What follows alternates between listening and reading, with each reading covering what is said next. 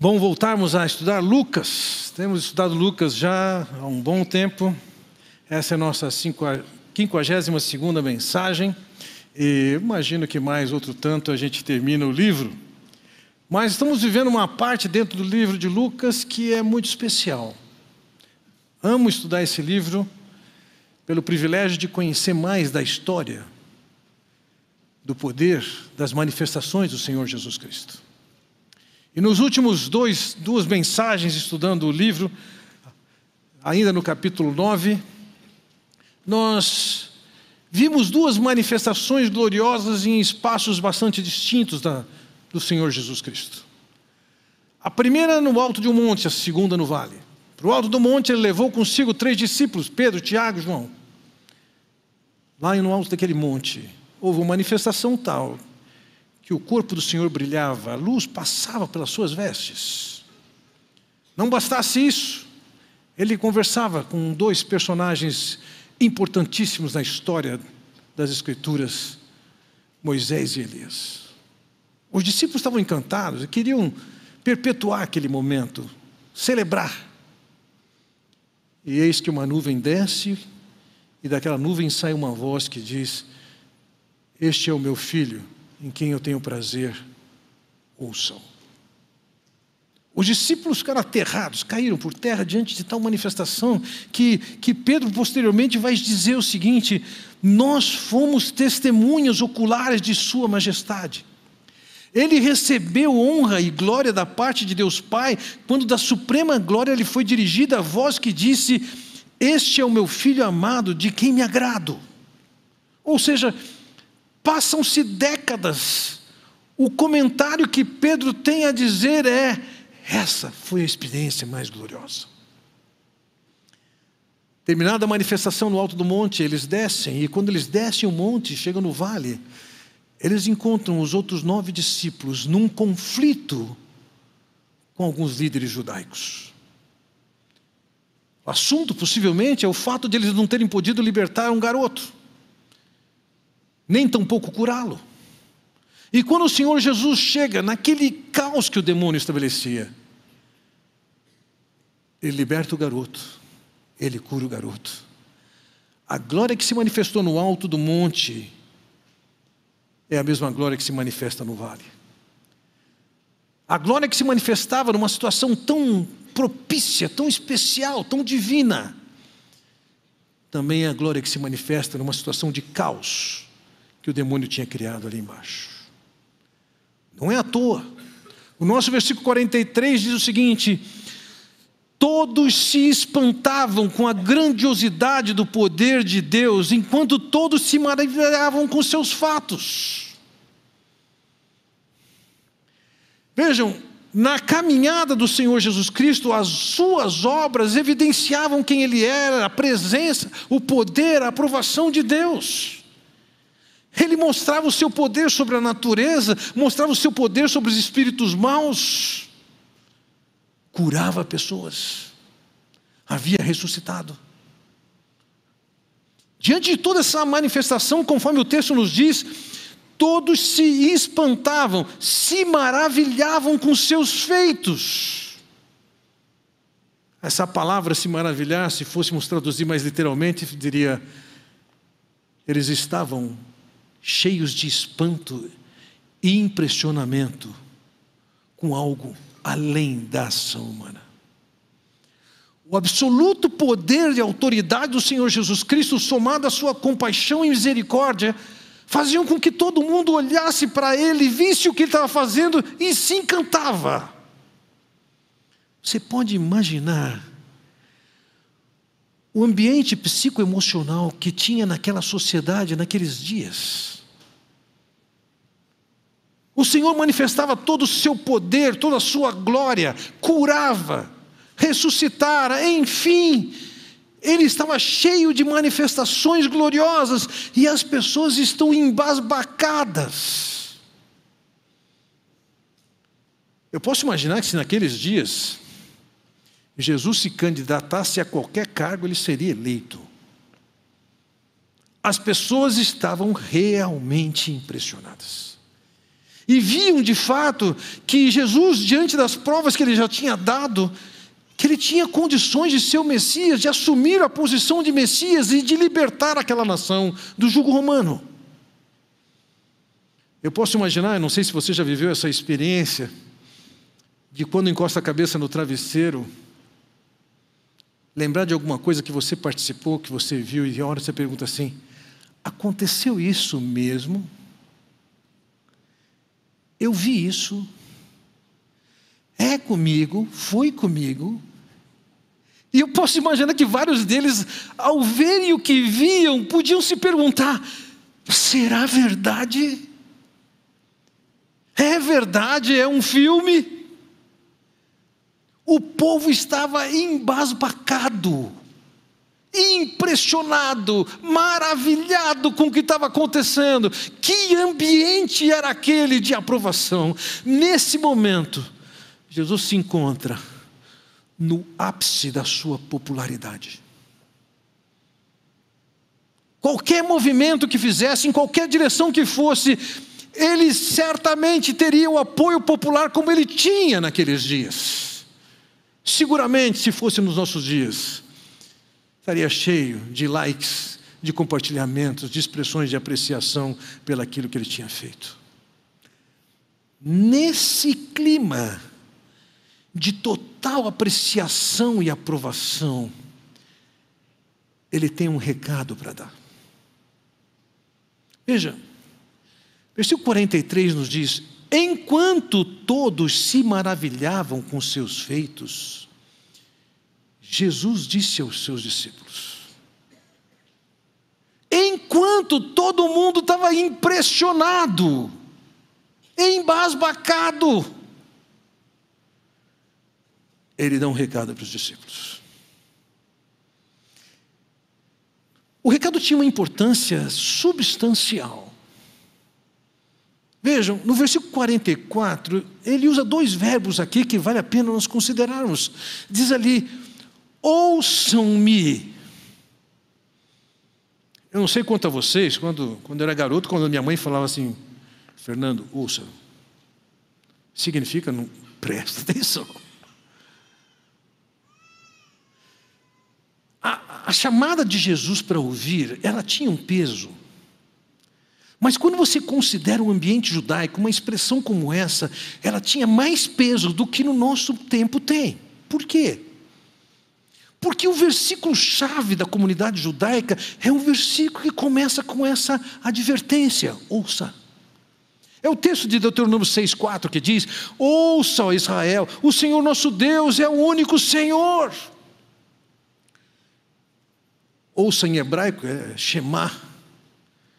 E esse versículo tem o nome de Shema. Se você for um casa de um judeu, no, no umbral da porta pode ter um canudinho, lá dentro está o Shema. Shema Israel, Adonai Elohim, Adonai Erod. O Senhor nosso Deus é o único Senhor. Se você vê um judeu orando com os seus filactérios, aquelas fitas no braço, aquela caixinha, dentro daquela caixinha que está na mão de, ou na testa, está escrito: Shema Israel, Adonai Elohim, Adonai Erod. Ouve Israel. Então, em função dessa máxima, desse versículo máximo de Deuteronômio 6,4, ouça, Jesus diz: ouça, opa, isso já chama atenção em si. Mas não somente eles tinham que ouvir, ele diz ali: lembrem-se do que lhes digo. Você tem que prestar atenção no que eu estou falando e você não pode esquecer isso. O que eu tenho para falar para vocês é para ser ouvido de tal maneira que vocês não se esqueçam disso. Lembremos disso. Jesus está vivendo um momento de glória, de aprovação, de apreciação, de aceitação excetuada a liderança judaica. E nesse contexto ele tem uma mensagem para dar. Tão importante que ele começa dizendo: Shema, ouça. E mais ainda, não se esqueçam do que eu vou falar agora. Outras traduções optaram por traduzir esse versículo como, por exemplo, ouçam atentamente o que vou lhes dizer. Ou fixai os vossos ouvintes as seguintes palavras. Que mensagem era essa que Jesus tinha para os seus discípulos num momento tão conspícuo como aquele? O que, que é que tinha importância a ser dita naquela ocasião? Bem, vocês devem se lembrar, eles tinham razões diversas de monte para esperar que o, o, reino prometido se estabelecesse, e agora que eles veem na pessoa do Senhor Jesus Cristo algumas credenciais que mostram que Ele é o Messias. O otimismo deles é enorme nessa circunstância. O Senhor podia falar sobre o seu papel político como Messias, falar da vitória de Israel. Mas não. O Senhor anuncia,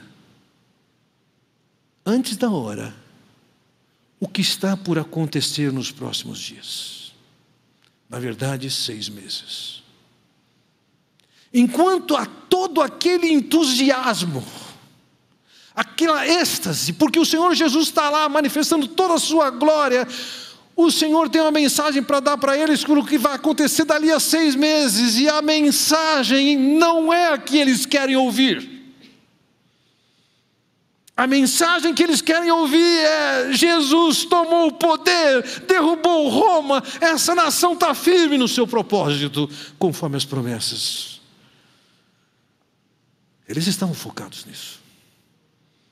Mas em meio a tanta popularidade, aceitação, aprovação, o Senhor Jesus dá uma mensagem diferente para aqueles discípulos. Vejam, o filho do homem será entregue, em, será traído e entregue em mãos humanas. Que? Eles querem ver Jesus como rei. Eles sabem que ele tem condições de estar naquela condição. E ele diz: escutem, não se esqueçam, o filho do homem será traído e será entregue em mãos humanas. Jesus não estava impressionado com aquela aprovação popular, ele sabia que dali a seis meses, aquelas pessoas que hoje o aplaudiam iam gritar: crucifica-o.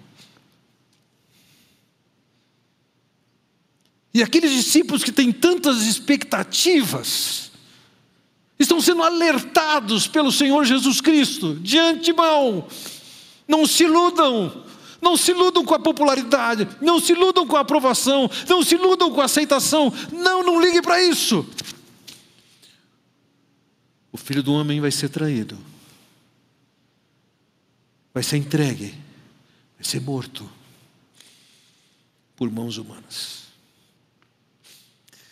Ainda que houvesse revelações de que isso aconteceria com o Messias, eles não podiam enxergar isso. Na verdade, o Senhor Jesus Cristo está, de alguma maneira, entregando antes da hora uma pedrinha do quebra-cabeças, de uma zona do quebra-cabeças que eles não conhecem tão bem. E que eles olham para aquela pedrinha, esse dito do Senhor Jesus, e ele parece não se encaixar na imagem que eles têm, da história que vai ser desenvolver a partir daquele momento. Afinal de contas, ele tem manifestado toda a sua glória. Afinal de contas, ele tem uma popularidade fantástica. Traição, prisão, tortura morte. Não, isso não estava no cenário do quebra-cabeças que eles tinham criado. Mas o Senhor Jesus conhece a imagem e os fatos que vão se desenrolar. E de alguma maneira ele profilaticamente, ele está preparando os seus discípulos para uma decepção que eles vão ter ali na frente. A glória daquele momento não iria passar daqueles próximos seis meses. Ele não queria nutrir a expectativa enganosa de que ele estabeleceria o trono naquelas circunstâncias. Ao contrário, ele diz: Eu vou ser traído, como foi para o Judas. Eu vou ser entregue aos romanos. Pilatos pensou em libertar Jesus, mas por pressão da liderança judaica, ele teve que se adequar e levar Jesus à cruz. E conhecedor desses fatos, Jesus está dizendo: ouçam, não se esqueçam, isso vai acontecer. Em outro momento, Lucas escreve outro livro, que é o livro de Atos, que é a continuação do livro de Lucas. E no capítulo 3, versículo 3, ele diz: O Deus de Abraão, de Isaac de Jacó, o Deus dos nossos antepassados, glorificou o seu servo Jesus, a quem vocês entregaram para ser morto e negaram perante Pilatos, embora ele tivesse decidido soltá-lo. Ao ensinar Pedro, Pedro está dizendo o seguinte: vocês, judeus, entregaram Jesus para ser morto. O Pilatos não queria que ele fosse morto. Se você se lembra, a mulher de Pilatos teve algum sonho, e nesse sonho ela disse: Não se envolva com esse homem que era Jesus. E Pilatos tentou manipular a situação para libertar Jesus não teve chance, a liderança judaica fez com que ele admitisse e conduzisse à cruz. Judeus estavam envolvidos naquela traição e naquela morte. Romanos estavam envolvidos naquela morte. Mas percebam o que o próprio Lucas conta em Atos 2. Esse homem, Jesus, foi entregue por propósito determinado e pré-conhecimento de Deus a vocês, com a ajuda de homens perversos, o mataram pregando na cruz. Não há dúvida que havia homens perversos, os romanos envolvidos naquela morte. Havia judeus manipulando para que isso acontecesse. Mas entenda isso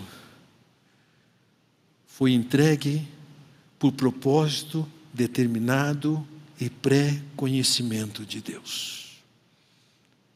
Não era um acidente. O que iria se desenrolar seis meses depois e que se desenrolou, não foi alguma coisa que não deviam evitar por causa da pressão humana. Fazia parte do propósito de Deus foi Deus que o entregou para que eles fizessem isso. Eles tinham autonomia? Sim, eles tinham autonomia. Eles iam fazer o que eles queriam? Sim, eles fizeram o que queriam. E o Senhor, sabedor e conhecedor de todas as coisas e capaz de coordenar todas as variáveis, ele colocou o filho dele ali porque ele tinha um propósito e não era a aprovação popular, a glorificação. Não naquele momento. Todos estavam encantados e maravilhados com o que estava acontecendo com Jesus. E Jesus está dizendo: ouçam, não se esqueçam, eu vou ser traído, eu vou ser entregue, eu vou ser morto. Seguramente essa não era uma boa notícia que Jesus estava dando para os seus discípulos. E nem tampouco era alguma espécie de um déjà vu. Por déjà vu nós entendemos o que? Alguém que está vivendo uma situação que já passou e tem alguma relação com, com algum fato do passado e diz: ah, Eu estou reconhecendo esse momento, eu já vivi isso. Não era um déjà vu. Jesus não estava olhando para aquela situação dizendo, já, já passei por isso, estou lembrando. Não! Ele sabia o que tinha pela frente. Ele sabia que dali a seis meses se desenrolaria uma traição, que ele seria preso, que ele seria torturado, que ele seria morto, e que isso fazia parte do plano e do propósito de Deus. Ele, como eterno, alinhado com o Pai, ele sabia e estava de acordo com o que tinha que fazer. Não era só ele que estava nessa condição. Os profetas, ou alguns profetas do Antigo Testamento, falaram sobre isso. Recentemente nós estudamos a passagem de Isaías capítulo 53, que descreve alguns aspectos da morte do Senhor Jesus Cristo. Com 700 anos de antecedência, com o direito de falar até sobre crucificação 700 anos antes de Cristo, quando nem existia ainda a pena de morte por crucificação. pincelando alguns desses versículos, veja o versículo 5: diz: Ele foi transpassado por causa das nossas transgressões. Ou seja, ele foi transpassado. A sua morte envolveu ser transpassado. Pregos passaram pelas suas mãos, pregos passaram pelos seus pés. Foi esmagado por causa de nossas iniquidades. O castigo que nos trouxe a paz estava sobre ele, pelas suas pisaduras ou feridas, fomos sarados transpassado, castigo, feridas. Ele está descrevendo o Messias. No versículo 6, na parte final, diz o seguinte: o, fez, o Senhor fez cair sobre ele a iniquidade de todos nós. No versículo 8 diz que, que pois ele foi eliminado da terra dos viventes por causa da transgressão do meu povo. Ele foi golpeado. Ele foi eliminado da terra dos viventes. É uma maneira poética para dizer o seguinte: ele morreu. Mataram-no. Versículo 9: Foi-lhe dado um túmulo com os ímpios e com os ricos em sua morte. Ele foi crucificado no meio de ímpios, dois ladrões, e não vem com essa história que um deles era bom. Nenhum ladrão é bom.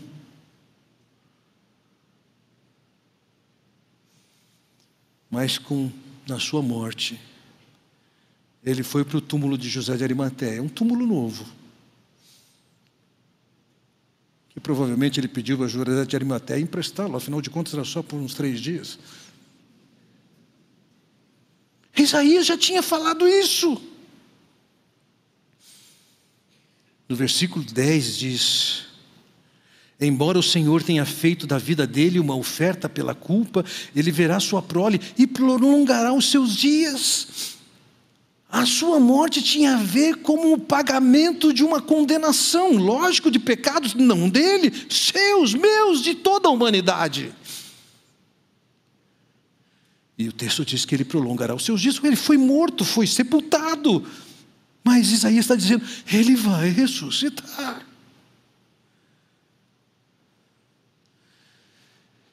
Na revelação profética, tanto Davi quanto Isaías falam dessa morte com detalhes. Entretanto, os discípulos de Jesus não estão vendo isso ainda.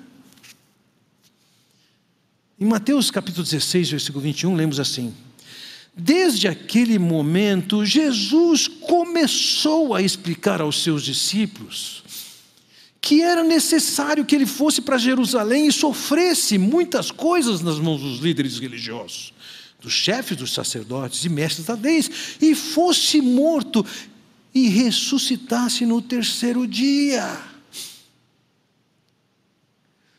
Tinha lastro na profecia de que ele seria rejeitado, traído e morto. Mas naquele momento glorioso, os discípulos vem um cenário no quebra-cabeças diferente daquele que Deus traçou. Eles não enxergam Isaías 53, eles não enxergam Salmo 22. Eles querem ver o Jesus que tem toda aceitação, já, agora, no trono.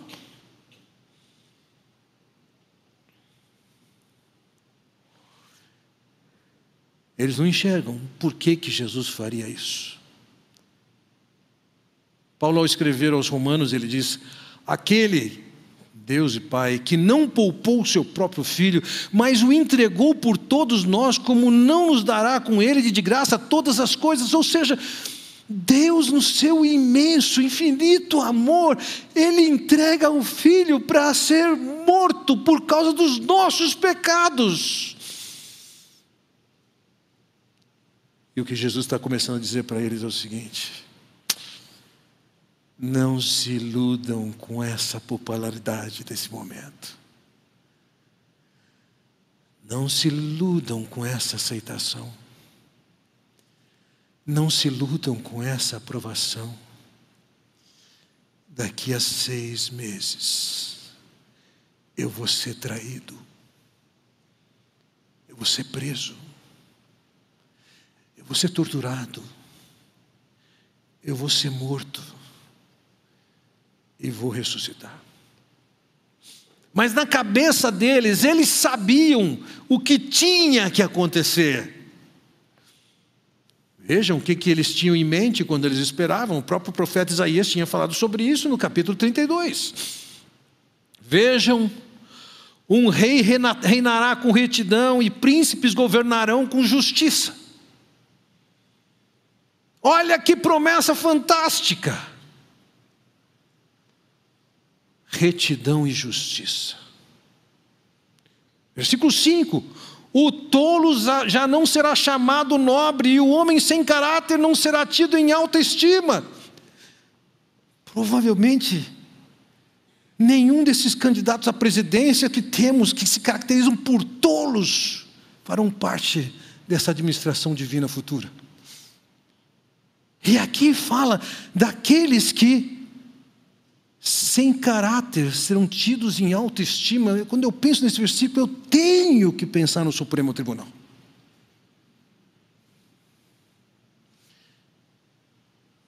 E o profeta está dizendo: no reino de Deus vai ser diferente. Nem o tolo governa,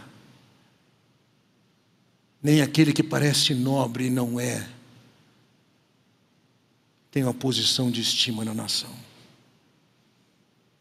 Versículo 15: Até que sobre nós o Espírito seja derramado do alto, e o deserto se transforme em campo fértil, e o campo fértil pareça uma floresta. Na manifestação, o ecossistema será alterado e afetado, deserto vira floresta. A justiça habitará no deserto, e a retidão viverá em campo fértil. O fruto da justiça será paz, o resultado da justiça será tranquilidade e confiança para sempre. Oh, que coisa! Paz e tranquilidade. Você tem a ideia de quanto nós vamos economizar se não tivermos que gastar com segurança?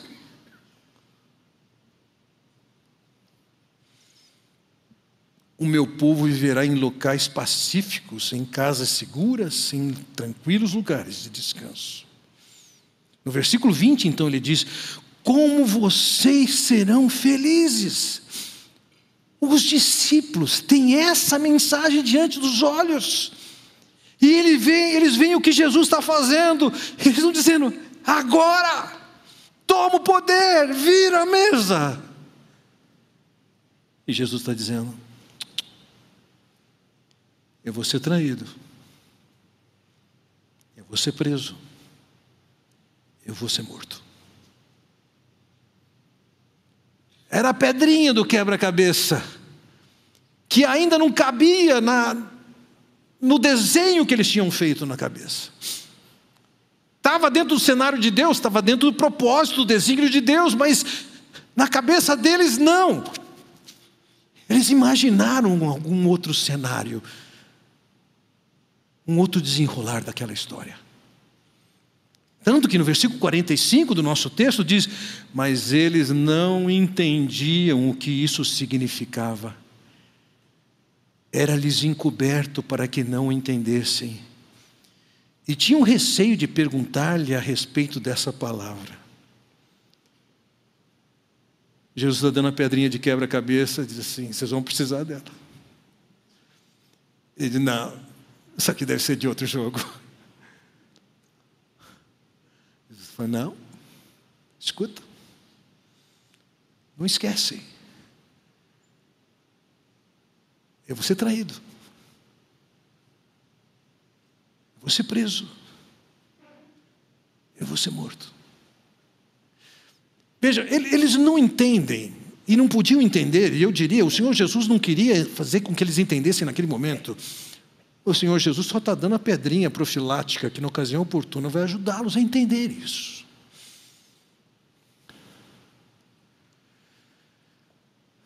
Eles não somente não entendem, como eles têm vergonha de perguntar. Eu me lembro quando fiz meu programa de mestrado, eu, eu fui para uma classe de mestrado, e éramos em quatro alunos naquele, naquele curso, e os outros três alunos de uma matéria de hebraico avançada, eh, os outros três alunos eram professores de hebraico e o marmitão estava lá junto com eles. É lógico que eles tinham muito mais familiaridade com a língua do que eu tinha, então eu estou chegando na classe atrasado ali. E uma certa colocação do professor, eu parei a aula e falei, caro, não estou entendendo o que você está falando aqui. E aquele professor me disse o seguinte: Fernando, você tem a oportunidade de ter vergonha, de revelar que você não sabe e continuar ignorante. Ou você tem a oportunidade de revelar que você é ignorante, sem vergonha, e resolver o seu problema de ignorância. De fato, eu estava um pouco constrangido de fazer minha pergunta naquela circunstância. No caso aqui, nesse cenário, os discípulos optaram por ficar com vergonha e continuar ignorante. Mantenha a imagem, mas continue ignorante. Eles não entendiam o que estava acontecendo. E de fato, naquele momento, eles não podiam entender, ainda estava encoberto para eles. E eles se mantiveram na ignorância. Mas Jesus sabia o que iria acontecer, por que iria acontecer, como iria acontecer. Para ele fazia todo sentido. Para nós que já passamos por esses fatos, nós temos oportunidade de dizer: faz sentido. Faz sentido para você. Alguns dos nossos dias, quando olham a perspectiva de que Jesus teria sido morto naquela cruz, não como um propósito de Deus sagrado e nobre, mas alguns dizem que isso é um caso de abuso cósmico. E Jesus está dizendo: faz parte do plano de Deus. É isso que vai acontecer. E vejam, mesmo pouco tempo depois, ainda no primeiro século, algumas pessoas tinham dificuldade de aceitar a ideia da cruz, como hoje tem. É Paulo que escreve em 1 Coríntios, capítulo 1, dizendo: Pois a mensagem da cruz é loucura para os que estão perecendo, mas para nós que estamos sendo salvos é o poder de Deus. Que marketing que existe numa cruz. Cruz é vergonha, é humilhação. Quem colocaria uma cruz para uma mensagem a ser aceita? Nenhum ser humano faria isso. É loucura, ele diz. Mas Deus decidiu assim. Vai ser pela cruz.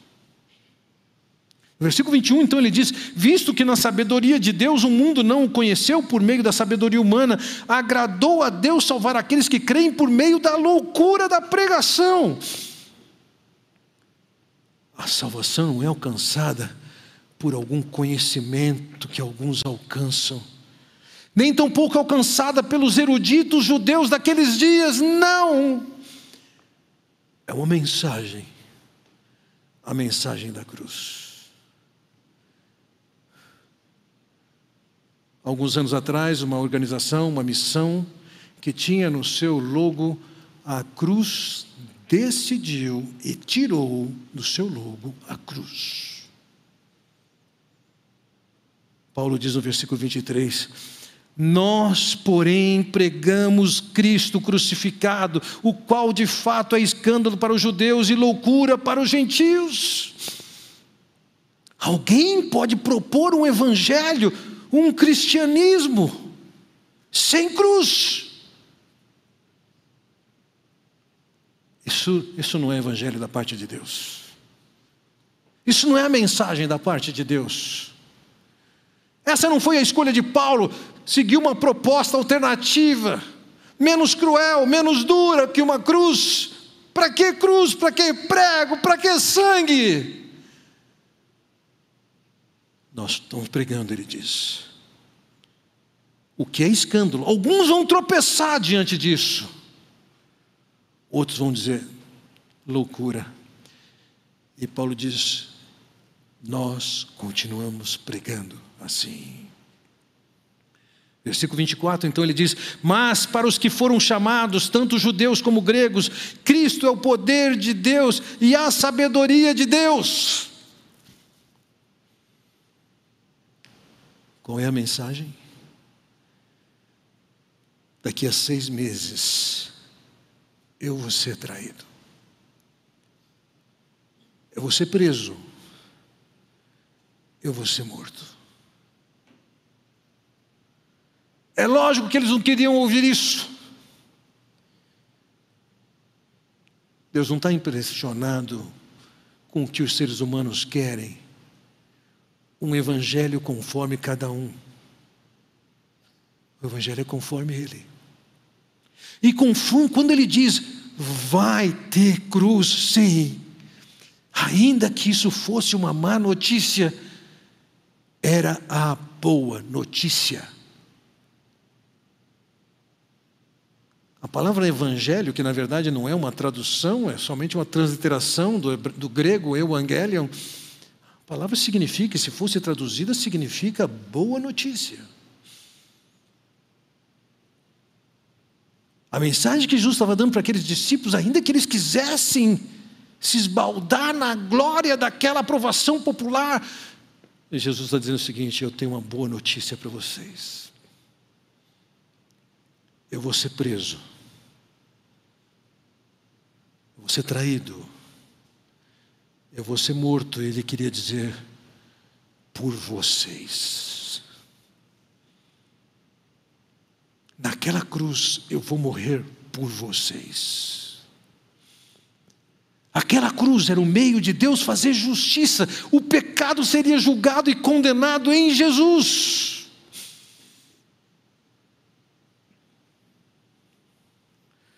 Vejam, até que ponto eles podiam entender isso?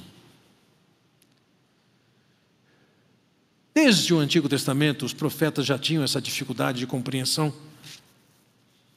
Pedro esclarece isso quando ele diz: Foi a respeito dessa salvação que os profetas falaram da graça destinada a vocês, investigaram e examinaram, procurando saber o tempo e as circunstâncias para os quais apontava o Espírito de Cristo que neles estava, quando predisse a vocês os sofrimentos de Cristo e as glórias que se seguiriam àqueles sofrimentos.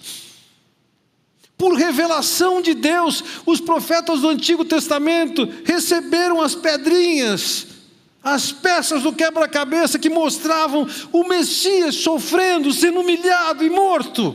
Mas ao mesmo tempo eles, eles viam a glória e eles olhavam para isso, sem ter a referência da caixinha. E falaram assim: como? como que eu concilio essas coisas? Eles estavam tentando examinar e entender, eles sabiam que as pedras todas eram verdadeiras. Mas como? Quando? Eles não entendiam. E os discípulos de Jesus também não entendiam. Eles tinham as peças que eles tinham escolhido. E de repente Jesus está falando assim: tem essas. Essas também fazem parte desse cenário. Até ali eles não entendiam. Eu estou convencido que grande parte de nós já conseguiu conciliar essas pedrinhas. O Filho de Deus foi nos enviado, veio em forma humana, foi para aquela cruz por plano de Deus, morreu pagando naquela cruz o pecado de cada um de vocês, cada um de nós. Naquela cruz ainda ele disse: Está consumado, eu paguei o pecado de vocês.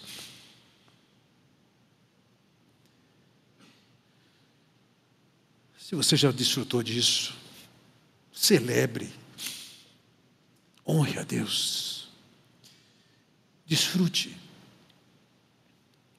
Mas talvez alguns de vocês agora estão vendo as pedrinhas se encaixarem.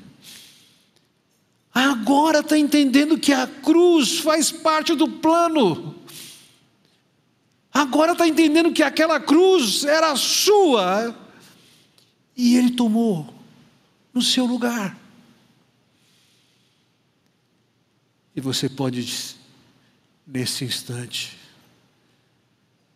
se curvar diante de Deus e dizer: Senhor, eu entendi isso. Eu quero te receber, crendo na provisão que o Senhor deu para mim naquela cruz. Talvez alguns de vocês ainda estão tentando conciliar essas pedras. Para quem já entendeu, pode se alegrar e agradecer a Deus. Para quem entendeu agora, pode se render a esse Deus. Para quem começa a tentar conciliar, você pode orar. Deus me ajuda a entender. Vamos curvar todas as nossas cabeças e a oração que lhe cabe, silenciosamente, pode fazer no seu coração.